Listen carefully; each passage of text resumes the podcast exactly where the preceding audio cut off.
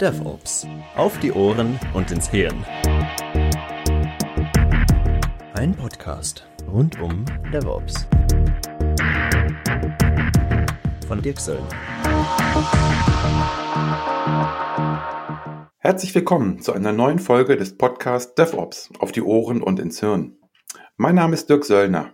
Ich begleite Unternehmen auf dem Weg zu einer hochperformanten IT-Organisation. Als Trainer und Coach mache ich Teams und Menschen erfolgreich, um die aktuellen Herausforderungen bewältigen zu können. Ich bringe meine Tätigkeit neben der persönlichen Coaching-Kompetenz eine breite und langjährige Fachkompetenz ein. DevOps umfasst für mich kulturelle, organisatorische, prozessuale und technische Aspekte. Diese diskutiere ich mit Experten aus der Praxis oder in einer Short Story, die ich selber bespreche. Heute fahre ich ein kleines Jubiläum, die 25. Ausgabe und jetzt müsste hier eigentlich ein kleiner Tusch kommen, aber den spare ich mir jetzt an der Stelle mal. Ich freue mich heute auf das Thema Vorbild Spotify, was Sie beachten sollten, bevor Sie das Organisationsmodell kopieren. Zu Gast habe ich Christoph Schmiedinger von Boris Gloger Consulting.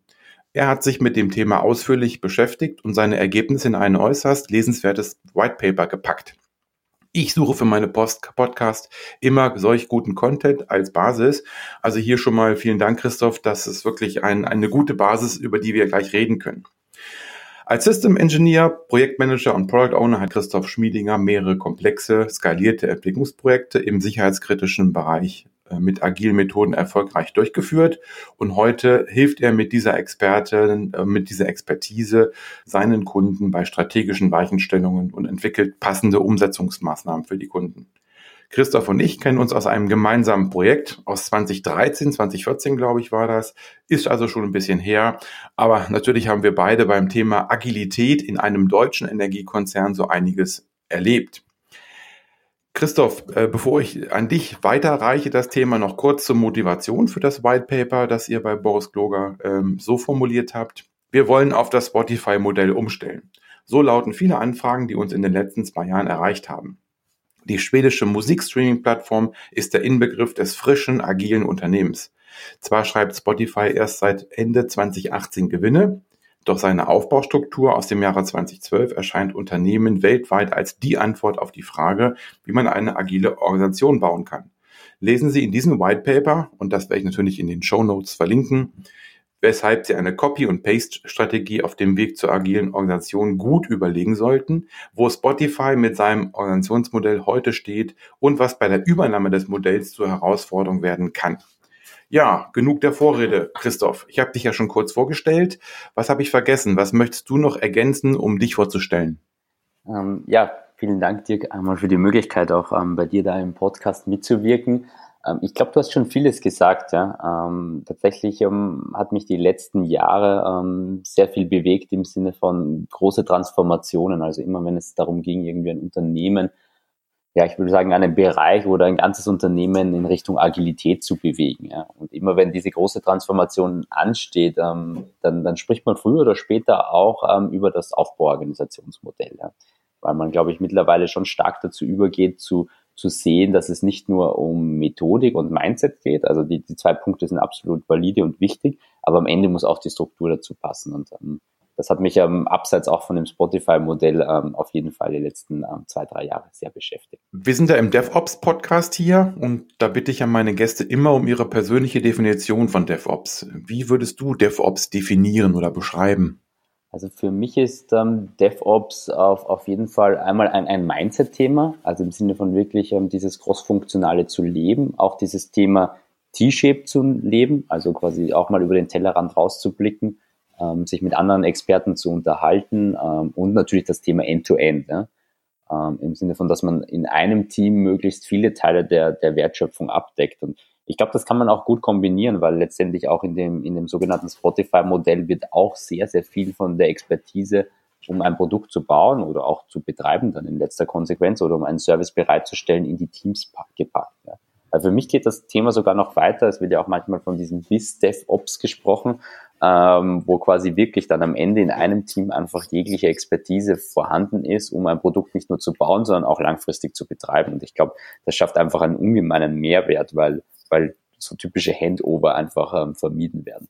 Du hast eben das Thema BIS DevOps angesprochen. Ist dir schon so etwas in der Praxis begegnet? Ich höre immer davon, aber ich habe selber ähm, nur eben aus Hörensagen erzählt. Also kennst du Unternehmen, die äh, schon so in der Richtung unterwegs sind?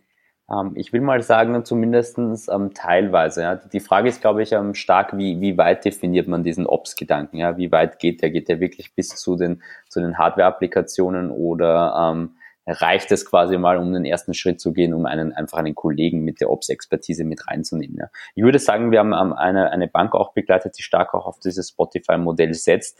Ähm, dort war auf jeden Fall ähm, schon, was die schon mal geschafft haben, ist wirklich bis ähm, und, und IT sozusagen, bis so Dev auf zusammenzubekommen. Und die hatten zumindestens einen äh, Experten, der, der Ops mit betreut hat im Team, ja, manchmal sogar zwei. Ja. Ich denke, das geht schon ganz nah, würde ich jetzt sagen, das ist ähm, schon perfekt, wahrscheinlich nicht, aber es geht schon sehr, sehr nah an den Gedanken. Ja. Und ich habe damit eigentlich sehr, sehr gute Erfahrungen in dem Unternehmen gemacht, weil sehr, sehr viel durch das Team einfach eigenverantwortlich umgesetzt werden kann und auch betrieben werden kann und man nicht ständig angewiesen ist auf, auf andere Teams, die irgendwie supporten, wo man dann wieder Abhängigkeiten hat, was natürlich auch ja, die Planung am Ende ähm, super schwierig macht. Ja, okay, also insofern, ähm, meine Frage ging so in die Richtung BIS ähm, und gar nicht so sehr Ops, aber natürlich äh, sind ja dann diese drei Bereiche, die ich dann nehmen müsste. Gibt dann ja auch dann die Fortschöpfung wie DevSecOps, wenn ich dann Security mit reinnehme. Da könnte man wahrscheinlich so einen richtig langen Namen, ein langes Akronym zusammenbauen, um alles das, was da rein sollte, mit reinzunehmen. Aber ähm, insofern finde ich es interessant, wenn du sagst, BIS ist schon ein bisschen mit drin und so wie ich äh, DevOps verstehe, geht es ja auch gar nicht darum, jedes Wissen als Ressource, als Mensch drin zu haben, sondern das Wissen eben genau zu haben. Und das hast du ja eben gesagt. Da ja. waren ein, zwei Experten, die das Wissen mitbringen, aber die vielleicht gar nicht mehr diese Expertentätigkeiten ausführen müssen, sondern einfach nur das Wissen mit einbringen. Vielleicht um, um da nochmal ganz kurz um, drauf zu blicken, ich, ich glaube, da kann echt dieser Schritt Richtung Spotify-Modell oder in eine Art von Spotify-Modell echt helfen, ja? weil der, der fokussiert sehr stark, ähm, dieser Ansatz fokussiert sehr stark auf ähm, Bis und Dev zusammenzubekommen. Ja? Mhm, ähm, ja. Und, und das kann quasi ein Mittel sein, wenn man quasi schon ein gutes DevOps-Team aufgestellt hat, ja? Ähm, um dann mit der letzten Schritt, ähm, um mit das bis noch dazu so anzudocken. Und dann ist immer die Frage, so wie du sagst, ne, dann am Ende hat man einen super langen Namen und dann ist auch gleichzeitig immer noch der Fall, na, wir sollten maximal neun bis zehn Leute da in dem Team sein, ne? was natürlich auch immer ja. das Ganze nicht, nicht einfacher macht. Ja? Aber ich kann es zumindest als Tipp geben, dass so ein Spotify-Ansatz ganz gut ist, wenn man schon DevOps ähm, aufgestellt hat, um einfach Business noch dazu zu nehmen. Ja, okay. Und dann hast du natürlich dann äh, neun Experten und dann brauchst du eigentlich ein cross-funktionales Team, wo jeder ähm, möglichst viel an Aufgaben übernehmen kann. Dann hast du dann da wiederum das Problem. Also ähm, wahrscheinlich gibt es nicht die goldene Lösung, aber wie du schon sagst, ähm, ein paar Dinge, die man beachten sollte. Du hast selber gesagt, eben, wir reden über das Thema Vorbild Spotify. Euer White Paper heißt ja auch so, Vorbild Spotify, Fragezeichen, was Sie beachten sollten, bevor Sie das Organisationsmodell kopieren. Da würde ich jetzt mal die erste Frage stellen, da hast du schon so ein bisschen drauf abgezielt. Ist das Modell Spotify eigentlich, ein, ist das nur ein Organisationsmodell oder ist das nicht auch ein bisschen mehr?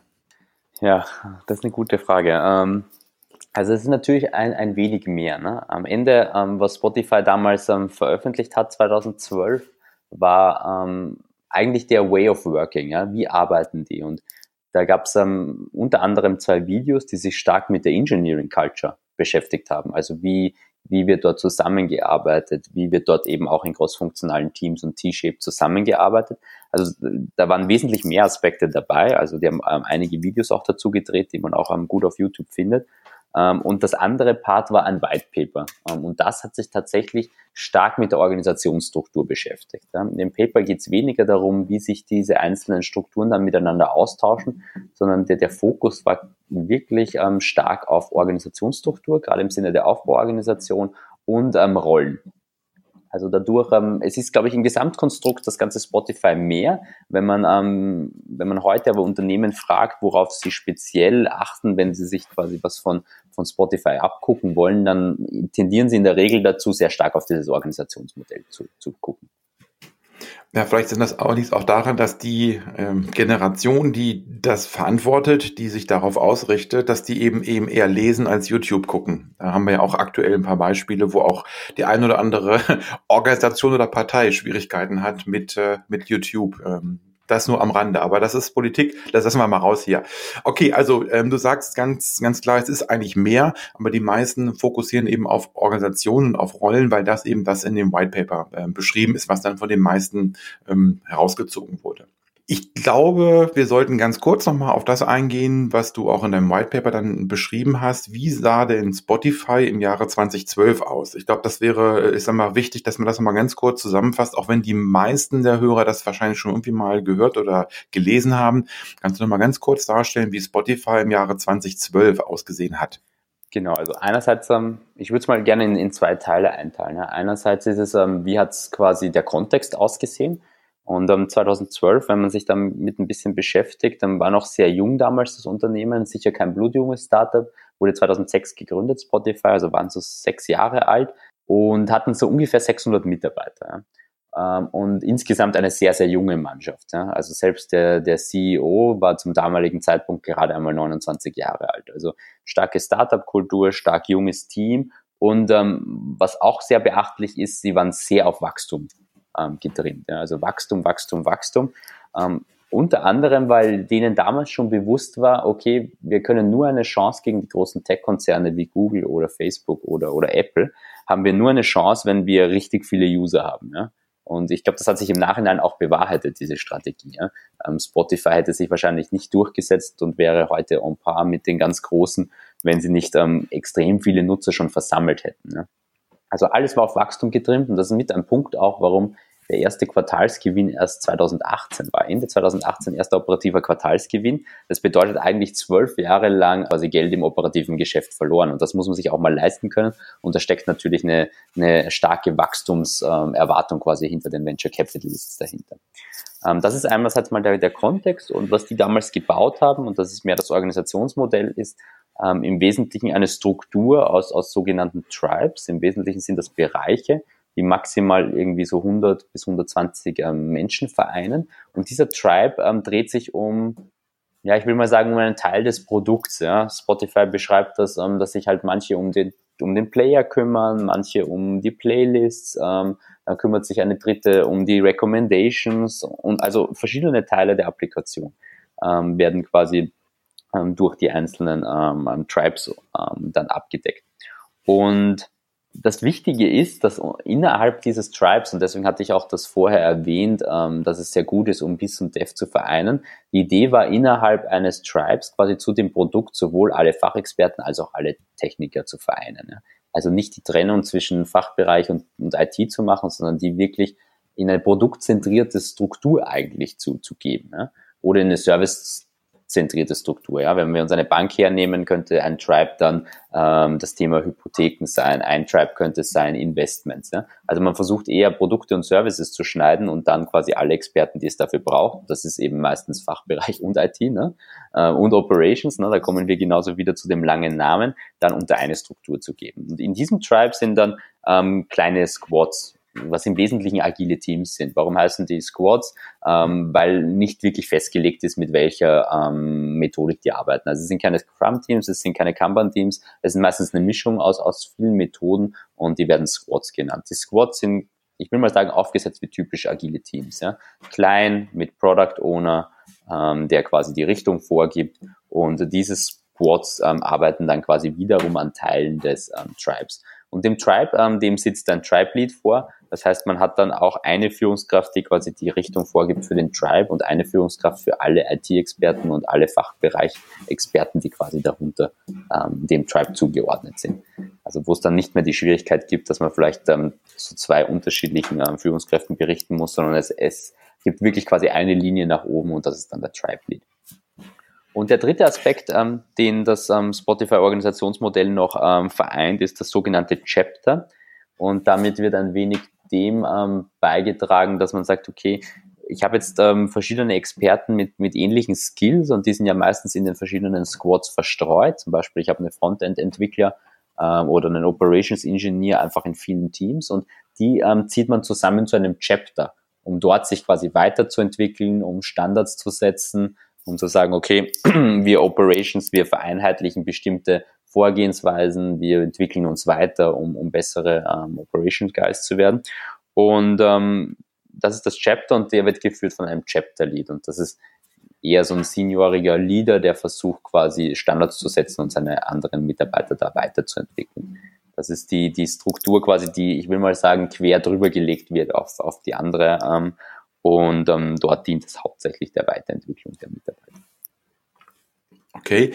Ähm, in meinen Unterlagen habe ich auch noch die Guild, Guild oder Gilden dann mit dabei. Wie würdest du die dort einsortieren? Ähm, die Gilden ja, sind eher so ein optionales Element. Ähm, die Gilden sind ähm, freiwillig, also die, die anderen drei Strukturelemente, die ich gerade erklärt habe, ähm, sind wirklich die Basisstruktur. Ähm, die Gilden, da geht es dann wirklich darum, wenn eher so Interessensbekundungen für ein bestimmtes Thema gibt, die dann Tribe-übergreifend über die ganzen Organisationen gespannt werden. Also ein Beispiel wäre hier vielleicht eine Testautomatisierung oder Beispiel wäre, ähm, wir beschäftigen uns vielleicht mit äh, moderner Architektur oder was auch immer. Ja.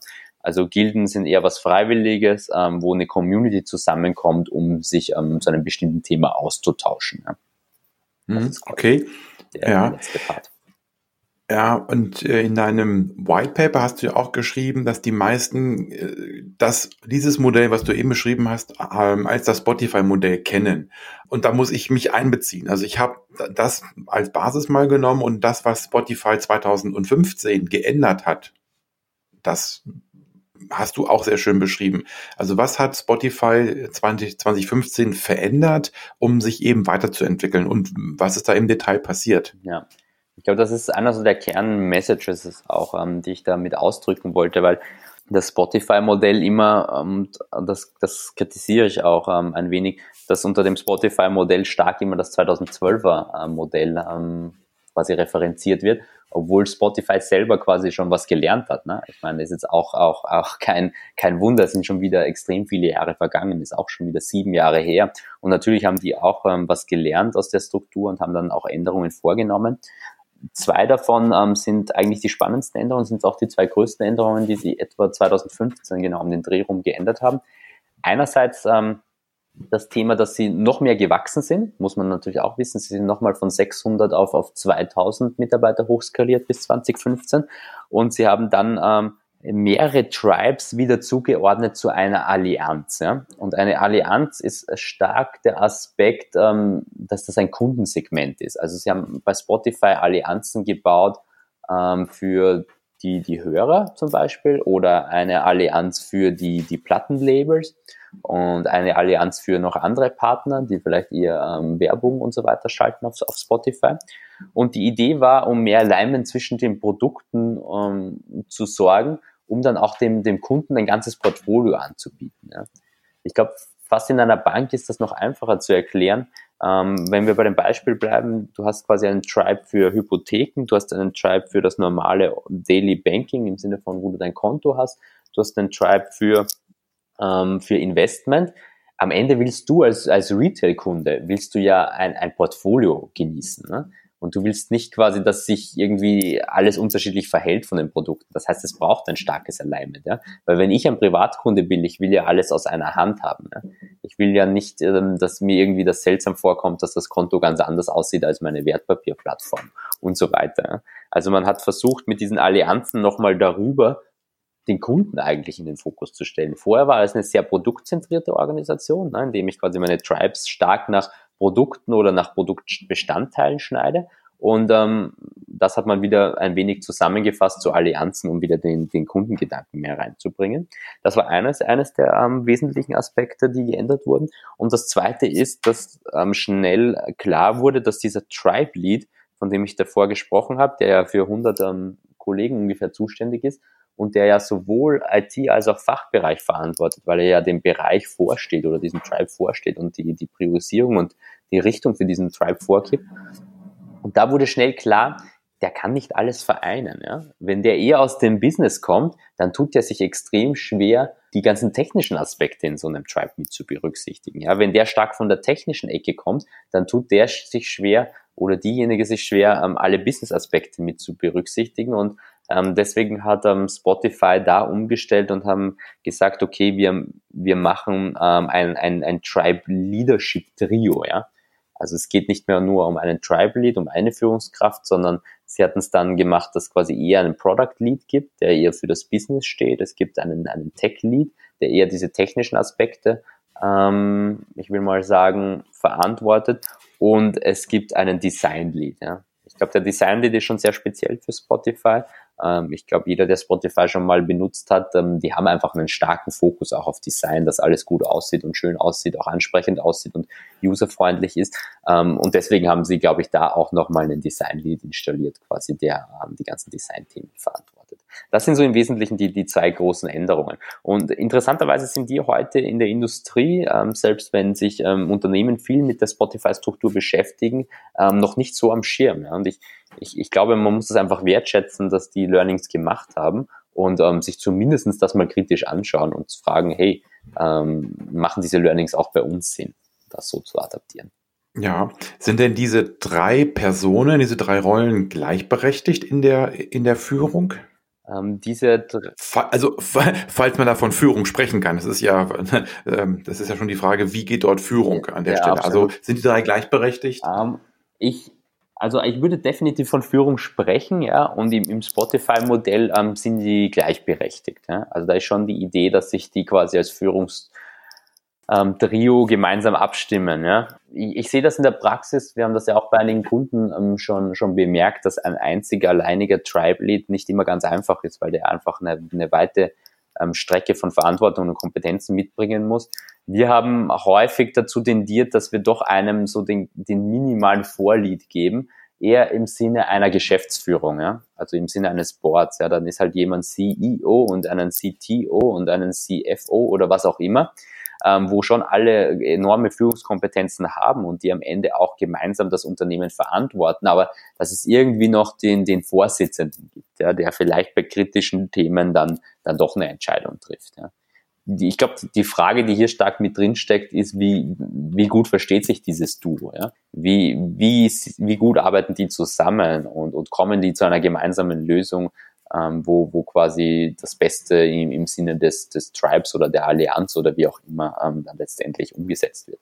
Ja, ich glaube auch, das ist ähm, eine Frage, die, die wirklich an den Personen hängt. Wie leben diese oder wie verstehen diese Personen ihre Rollen? Wenn ich an meine Berufshistorie zurückdenke, bei meinem ersten Arbeitgeber, also schon ein paar Jährchen her, da hatten wir zwei geschäftsführende Gesellschafter und die haben das alles im Duo entschieden. Und ähm, ich habe in meinen neun Jahren, wie ich dort war, nur einmal erlebt, dass der eine den anderen vor allen anderen quasi auch kritisiert hat und gezeigt hat, dass er das nicht in Ordnung fand. Ansonsten war es immer klar, man hat immer gemerkt als Mitarbeiter, wer hat jetzt hier den Lead, also wer hat dort das Thema, wo trifft er eine Entscheidung und der andere hat es dann akzeptiert. Und sie haben dann vielleicht das eine oder andere Mal hinten im Kämmerlein Dinge verändert, Entscheidungen mal diskutiert, aber die haben wirklich, weil sie sich persönlich sehr gut verstanden haben und die, die Grenzen, die Entscheidungsgrenzen, äh, ich denke schon klar abgesteckt waren, aber auch immer wieder neu verhandelt wurden. Ähm, die beiden haben das eben gut hinbekommen und das habe ich danach schon immer noch mal erlebt. Also das Thema Führung und ähm, Duo-Führung oder sogar eine Dreier- oder Vierer- oder Fünfer-Führung, die Fünferführung habe ich auch schon erlebt. Das kann dann funktionieren, wenn äh, die fünf sich oder diese mehreren Leute sich gut verstehen und äh, eben harmonieren äh, an der Stelle. Jetzt hast du in deinem White Paper auch ein paar Herausforderungen formuliert. Und ich denke, auf die können wir immer noch, äh, können wir mal ein bisschen eingehen. Ähm, die erste Herausforderung, die du formuliert hast, ist, äh, hast du so der organisatorische Schnitt von Tribes. Ähm, du hast zu den Herausforderungen auch immer eine Lösung formuliert. Also würde ich sagen, ähm, wie würdest du diese Herausforderung beschreiben und wie sieht die Lösung aus? Ja, der organisatorische Schnitt, genau. Also es ist eigentlich ein Punkt, den ich schon leicht vorab ähm, ähm, durchaus geteasert habe. Es ist halt die, die Wichtigkeit oder das, was das Spotify diesen Ansatz so spannend macht, ist, ähm, dass man wirklich versucht, einen produktzentrierten oder einen servicezentrierten Schnitt reinzubekommen und dass man dann wirklich ähm, eben Business und IT, das kann bis in den Ops-Bereich reingehen, unter eine Struktur bringt, unter eine Führungskraft oder von mir aus auch gerne ein Führungsduo oder Führungstrio. Ja. Aber dieses Thema mal in eine Einheit zu bekommen, ja, und obwohl das eine Kernthese dieses, dieses ganzen Modells ist, beobachte ich immer wieder, dass sich Unternehmen schwer tun, wirklich alle Skills reinzupacken, ja, unter, unter eine ähm, Einheit. Ja. Und ähm, da will ich einfach nur mitgeben, auch wenn es schwer ist und ich kann das durchaus nachvollziehen, dass dieser Schnitt von den Tribes und dass da viele Überlegungen auch reinfließen müssen, aber es ist ein zentrales ähm, Thema, ähm, das einfach mit betrachtet werden muss und wo ich wirklich die, die Empfehlung gebe, tun Sie das. Ja? Tun Sie quasi wirklich Business IT unter eine Einheit zusammen, weil sich da einfach die Zusammenarbeit wesentlich verbessert, weil man letztendlich auch hinter gleichen Zielen arbeitet. Ja? Und nicht mehr dieses ähm, zwei Bereiche, zwei Silos hat. Ja. Und der zweite Aspekt, der noch in, diese, in diesen organisatorischen Schnitt reinfällt, ist dieser, diese Thematik nicht zu groß zu werden. Ja. Ähm, viele Unternehmen tendieren dann auch dazu, Richtung 150 zu gehen oder vielleicht sogar noch mehr. Ein Tribe sollte klein sein. Äh, man spricht immer so gern von, von 100 Personen oder vielleicht ein wenig mehr. Im Spotify-Modell ist das auch referenziert im White Paper von denen hat auch viel mit der sogenannten Dunbar-Zahl zu tun. Man, man hört ja auch schon raus, ein Tribe, ne? Stamm, kommt ja auch so ein bisschen von den indogenen äh, Völkern. Und die Idee von der Dunbar-Zahl war auch, dass es nur eine Reihe von Menschen gibt, die man wirklich persönlich kennen kann. Ja? Also im Sinne von, ähm, man kann so, und da gehen die Zahlen ein wenig auseinander, aber so 120 bis 130, die kann man wirklich gut kennen, mit denen kann man eine persönliche Beziehung aufbauen. Ja? Und die Idee ist quasi, Organisationsstrukturen nur so klein zu schneiden, dass man auch so ein Gefühl hat, man gehört dazu, ne? wie zu einem Stamm, ja? wo quasi alle das gleiche Ziel verfolgen und so eine Art um, Verbindung auch miteinander haben. selbst wenn wir in Richtung in Richtung 100 gehen, wenn wir uns das von der, ich will mal sagen, von der Führungsspanne ansehen, gerade wenn wir nur einen Tribe Lead haben und kein Führungsduo, dann werden die Führungsspannen einfach extrem groß. Ne? Und ich glaube, Agilität hat, hat schon was damit zu tun, keine steilen Hierarchien mehr zu haben. Aber Agilität hat definitiv nichts damit zu tun, riesige Führungsspannen zu haben, weil ähm, Agilität oder agile Führung oder moderne Führung hat ja viel auch damit zu tun, dass ich mich mit den Menschen beschäftige, dass ich die vielleicht sogar coache und intensiv auf ihrem Weg begleite. Und das kann ich natürlich nicht, wenn ich 20 Menschen äh, zu führen habe. Und ähm, einfach nur mal beim, beim Beispiel zu bleiben von 100 äh, Mitarbeitern. Ähm, wenn wir da kleine autonome agile Teams drunter packen, dann sind das ja in der Regel mindestens 10, ja, sollten ja eigentlich eher sogar 15 sein. Ja. 15 agile Teams, wenn wirklich jeder von denen einen Product Owner hat, dann haben wir schon mal 15 Product Owner, die irgendwie nach oben berichten. Ähm, dann gibt's noch die ganzen Chapter Leads, ähm, die quasi ähm, dafür sorgen, dass ähm, die ganzen Expertisen allein sind, also dass die Datenbankentwickler allein sind, dass die UX-Designer allein sind. Also wenn wir dann nochmal 15 ähm, Chapter Leads haben, dann müssen die auch irgendwie alle nach oben berichten. Und äh, man kann da schon erkennen, das wird schwierig. Ja? Ähm, und man kann sich natürlich dadurch behelfen, indem man statt einem Tribe Lead so eine Art Führungsduo oder Führungstrio einsetzt. Aber nichtsdestotrotz ähm, sollte man hier versuchen, nicht zu groß zu schneiden, weil ähm, das macht diese Führungsspannen extrem groß. Und ähm, das ist äh, definitiv auch nicht förderlich in einem agilen Umfeld. Das finde ich eine interessante Aussage, die würde ich noch mal ein bisschen ähm, hinterfragen oder mit einem anderen Podcast-Beispiel ja, einfach mal in Frage stellen, diskutieren. Ähm, ich weiß gar nicht, wann das war. Das ist schon ein paar Podcast-Folgen her, die äh, ein die, die, die Swiss Re, Schweizer Rückversicherung, die haben, wenn ich das damals richtig verstanden habe, für sich gesagt, wir erhöhen die Führungsspannen, gerade bei den Führungsrollen, also erste und zweite Ebene, damit sie wegkommen vom Mikromanagement. Also wie passt das zusammen? Du hast ja eigentlich genau das Gegenteil eben formuliert, zumindestens, wenn ich es auf den ersten äh, Blick richtig verstanden habe. Ja, also klar, von dem Mikromanagement ähm, will ich ähm, absolut nicht hin. Ja? Aber wenn ich jetzt da meine Führungskraft habe, die sich wirklich viel auch damit beschäftigt, eine Strategie zu entwickeln. Ja? Also ich nehme jetzt einen Tribe Lead heran. Ja? Der führt vielleicht bei einer kleinen Bank ähm, den, den Bereich ähm, Online-Konten oder was auch immer. Ähm, ich, ich, ich glaube, vieles der Zeit sollte eigentlich in die Strategiearbeit ähm, fließen. Ja? Wie wollen wir uns positionieren, was ist das Why dieses, ähm, dieser Produkte, die wir da an den Kunden bringen wollen, wie müssen sich die verändern, verändert sich vielleicht sogar das Geschäftsmodell. Also alle Aspekte, die mit Strategie reinfließen. Ja?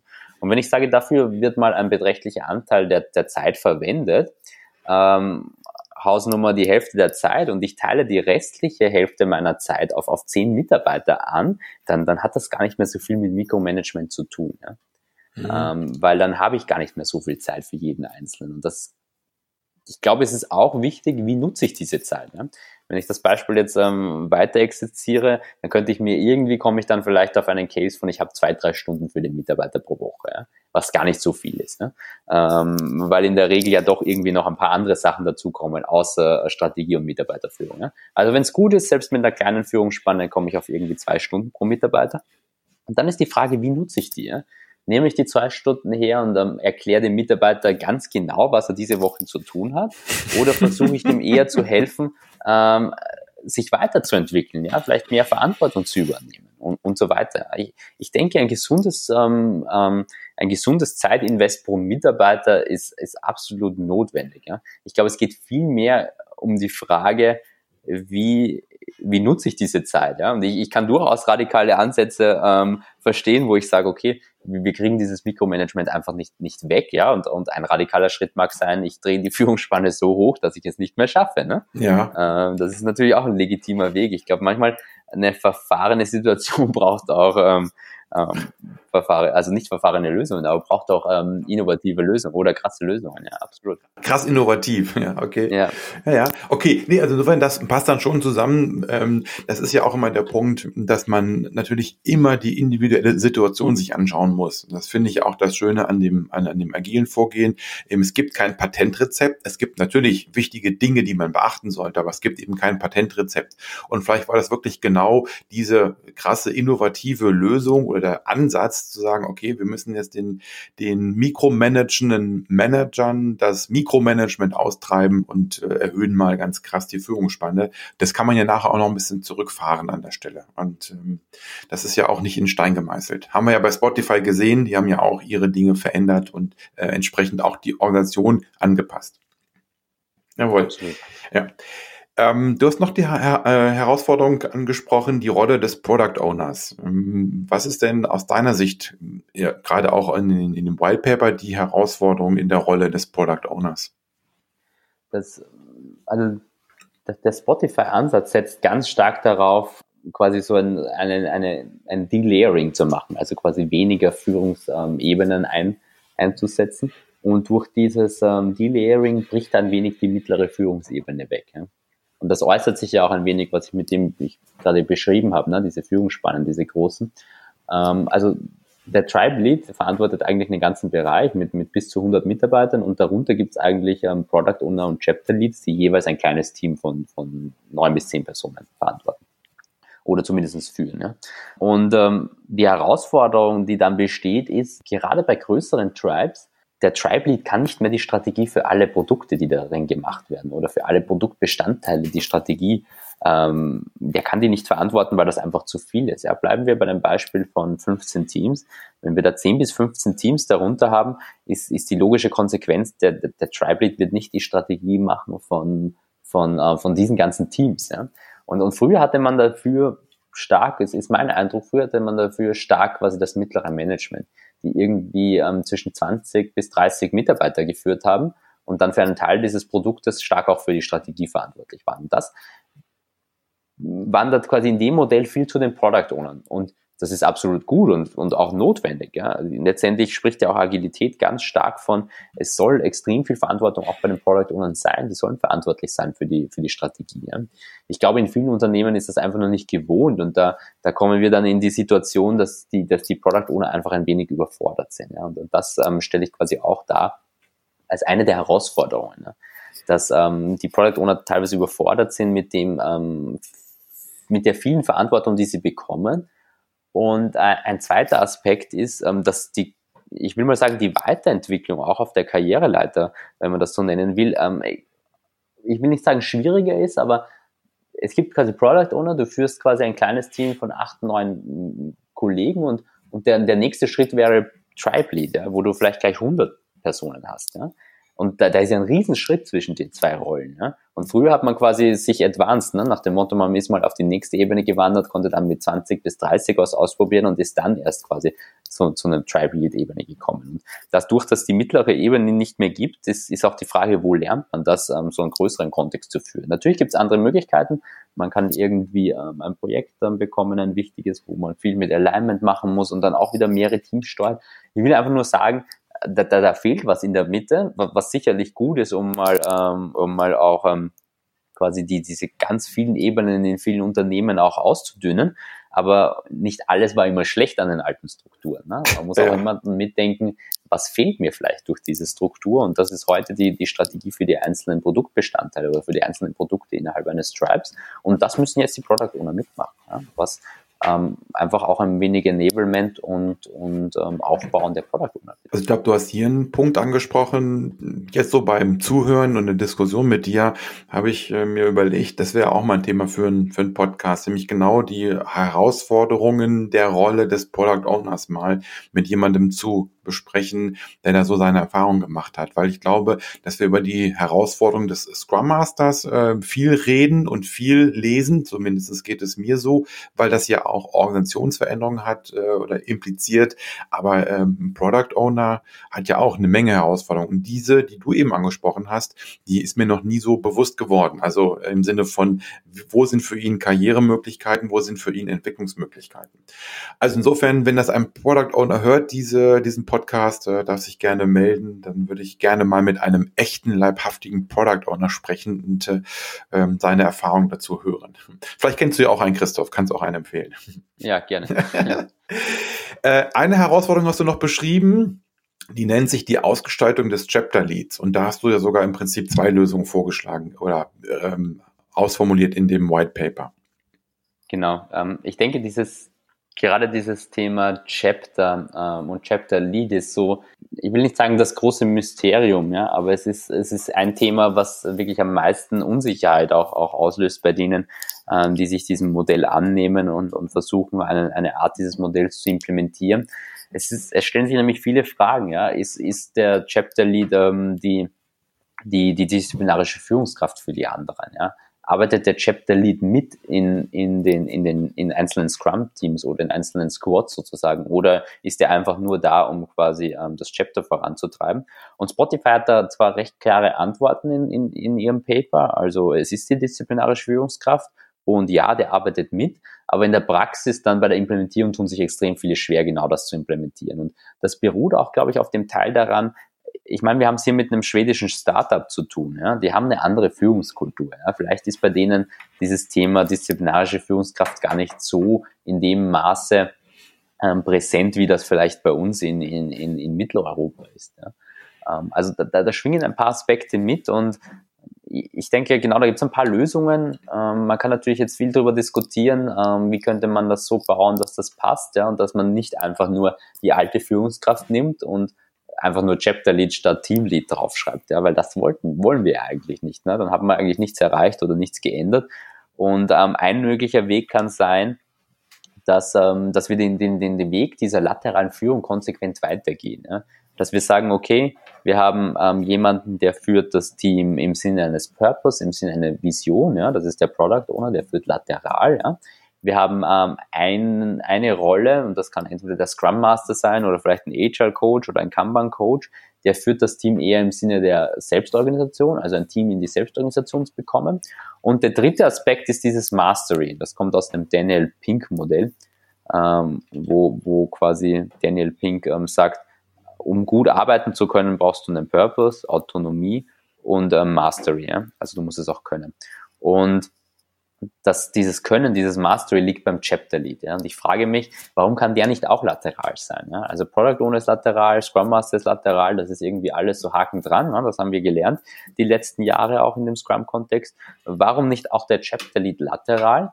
Und ähm, dann können sich ja die, diese vielen Führungsaufgaben, die es gibt, teilen. Ja?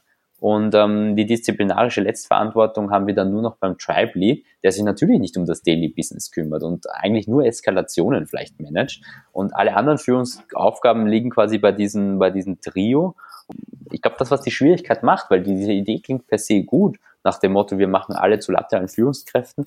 Äh, man muss sich halt die Gedanken machen, wie gehe ich mit diesen ganz heiklen Themen um, wie Gehaltsfindung, wie Feedbackprozesse wenn die nicht mehr von einer Person gemacht werden. Ja, man müsste quasi sich kümmern darum, dass es 360-Grad-Feedbacks installiert werden. Man müsste sich darum kümmern, dass vielleicht ein Gehaltsfindungsprozess nicht mehr durch eine Person stattfindet, sondern vielleicht in der Gruppe diskutiert wird, ähm, wie jemand eingeschätzt wird, wie viel der ähm, zu verdienen ähm, wird oder was auch immer. Und ich glaube, weil das so ein, so ein sensitiver Bereich ist, ähm, tun sich ganz, ganz viele Unternehmen schwer, dieses Modell quasi zu Ende zu führen wenn man diesen Weg nicht konsequent gehen kann, aus welchen Gründen auch immer, ja, das wäre dann ähm, die, die zweite Alternative, dann habe ich ähm, für mich so wahrgenommen, ähm, wichtig ist der, der Chapter Lead, okay, von, ähm, also quasi der Chapter Lead kann ähm, disziplinarische Führungskraft sein. Wichtig ist einfach, dass sich der super viel Feedback holt, ja? Ähm, dass der quasi so ein 360-Grad-Feedback auch simuliert, mit vielen Menschen spricht und ähm, dann eine, eine möglichst gute Entscheidung auch trifft, um, um den Kollegen da eine, faire Vergütung letztendlich zu geben. Und ähm, bezüglich der Frage, soll der mitarbeiten oder nicht, da trenne ich es gerne in, in zwei ähm, Aspekte. Wenn für dieses Chapter, ähm, ich will mal sagen, wenig Alignment notwendig ist, wenig Standardsetzung, Hausnummer vielleicht unter 20 Prozent, dann kann man den ähm, mitarbeiten lassen in einem Squad. Wobei wir uns immer klar sein müssen, sobald ähm, jemand aus dem Squad andere ähm, Themen auf dem Tisch hat, er ist nicht mehr fokussiert. Ne?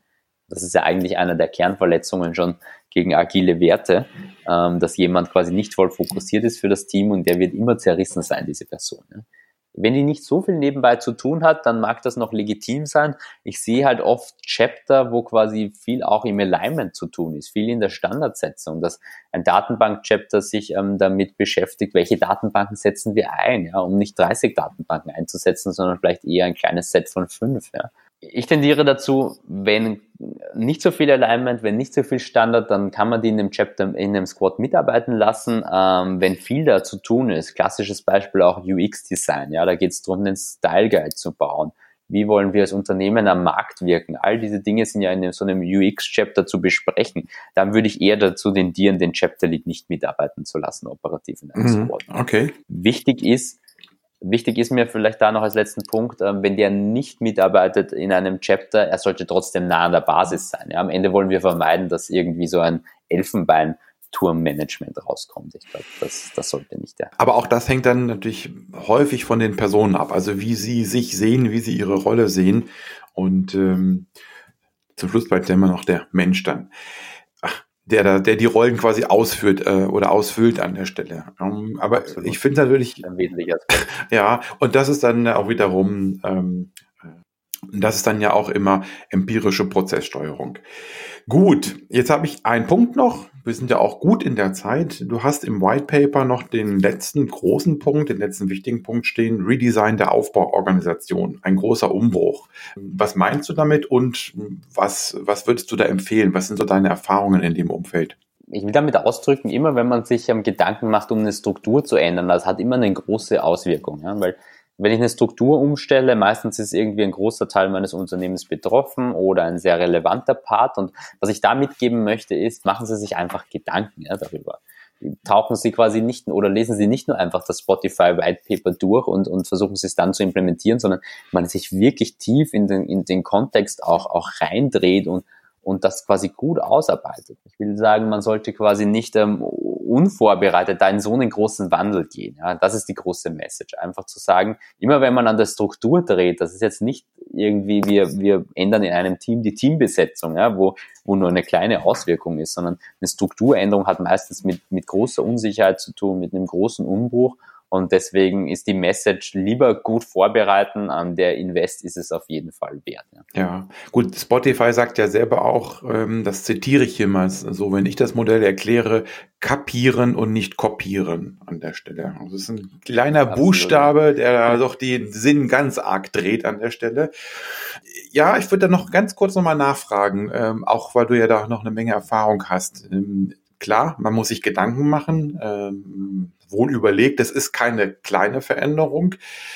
Wenn ich in die Gespräche einsteige in dem Umfeld, dann kommt häufig die Frage, wenn Leute verstanden haben, was hinter DevOps steht, müssen wir jetzt die Organisation verändern oder müssen wir sie nicht verändern? Und meine Antwort ist dann so sinngemäß, ähm, ihr müsst sie nicht verändern. Jedenfalls würde ich das nicht als ein großes Reorg-Projekt sehen. Das wäre nämlich dann das zweite, dritte, vierte, fünfte Reorg-Projekt, wo alle dann sagen, aha, alles klar, jetzt machen wir hier ein Jahr Spotify und dann machen wir irgendwann im nächsten Jahr das nächste. Also wo quasi das Unternehmen sich auch mit Reorg äh, beschäftigt.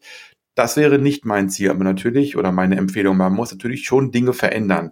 Also, wie sind so deine Erfahrungen? Würdest du sagen, eher auf der Teamebene kleinere Teams bauen oder würdest du sagen, man sollte sich Bereiche vornehmen oder eine ganze Organisation, weil hat ja alles Vor- und Nachteile? Ja, also tatsächlich ist immer die Frage, na, wie, wie schnell will man den ganzen Wandel auch ähm, haben? Und mir ist natürlich klar, dass ähm, gerade so Reorganisationsprojekte immer negativ besetzt sind. Ja? Und da auch schon viel, und das meine ich auch damit, ne? so eine Reorganisation hat immer mit viel Schmerzen zu tun. Also es ist wichtig, sich da intensiv mit den Inhalten auseinanderzusetzen. Meine Empfehlung wäre, vielleicht Bereich für Bereich vorzugehen. Ja? Also nicht, nicht ganz den harten Schnitt zu machen und wirklich ganz große, ähm, ganze Unternehmen umzustellen, sondern ich glaube, irgendwann muss man aus der Teamebene, ich glaube, am Anfang startet man immer sehr schnell mit ähm, ein paar Teams umstellen. Ich glaube, das ist auch alles legitim. Nur an irgendeinem Punkt, ähm, wenn alles in den Teams optimiert ist, dann stellt sich halt wirklich die Frage, fasse ich jetzt vielleicht ähm, bis DevOps ähm, nicht nur im Team zusammen, sondern packe ich die auch alle unter eine Führungskraft. Und ich glaube, das ist der springende Punkt, wo, wo dieser Ansatz auch so wertvoll ist, ähm, zu sagen, okay, wir haben den Punkt überschritten, wo wir sagen, wir machen da gut agil Arbeit zusammen. Wir wollen in letzten Konsequenz gehen und auch noch die Struktur anpassen. Ja. Und dann kann mal sinnvoll sein, vielleicht einfach ein Produkt herzunehmen und dort einfach aus den verschiedenen Bereichen wie IT, Operations und, und Fachbereich, aus allen drei ähm, Standardbereichen, die man gerade im Unternehmen hat, löst man diese Einheit raus, die quasi für das eine Produkt zuständig ist und dann macht man einfach mal eine Business Unit und probiert das auch aus, ja, macht erste Erfahrungen.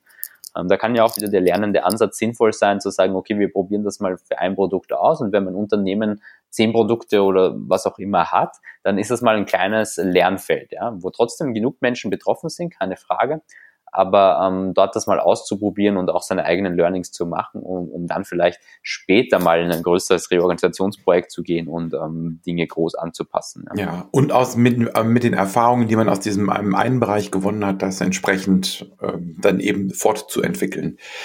Klingt für mich nachvollziehbar, also schon ähm, nicht in einzelnen Teams, natürlich in einzelnen Teams zu starten, aber dann, wenn man das ein bisschen, ein bisschen ausweitet, dann sich wirklich einen zusammenhängenden Bereich zu nehmen, wie auch immer man den gestaltet oder schneidet an der Stelle.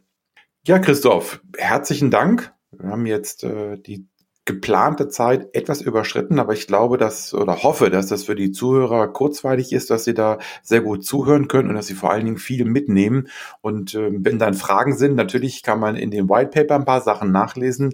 In dem White Paper sind auch viele andere Quellen äh, äh, verlinkt und nochmal angegeben. Also ich glaube, das könnte für den einen oder anderen oder sollte der Einstieg sein, sich dann nochmal, wie du auch sagst, mit dem äh, Spotify-Modell intensiver zu beschäftigen und nicht im Jahre 2012 aufzuhören, sondern 2015 mindestens mal zu nehmen, was dort entsprechend beschrieben ist.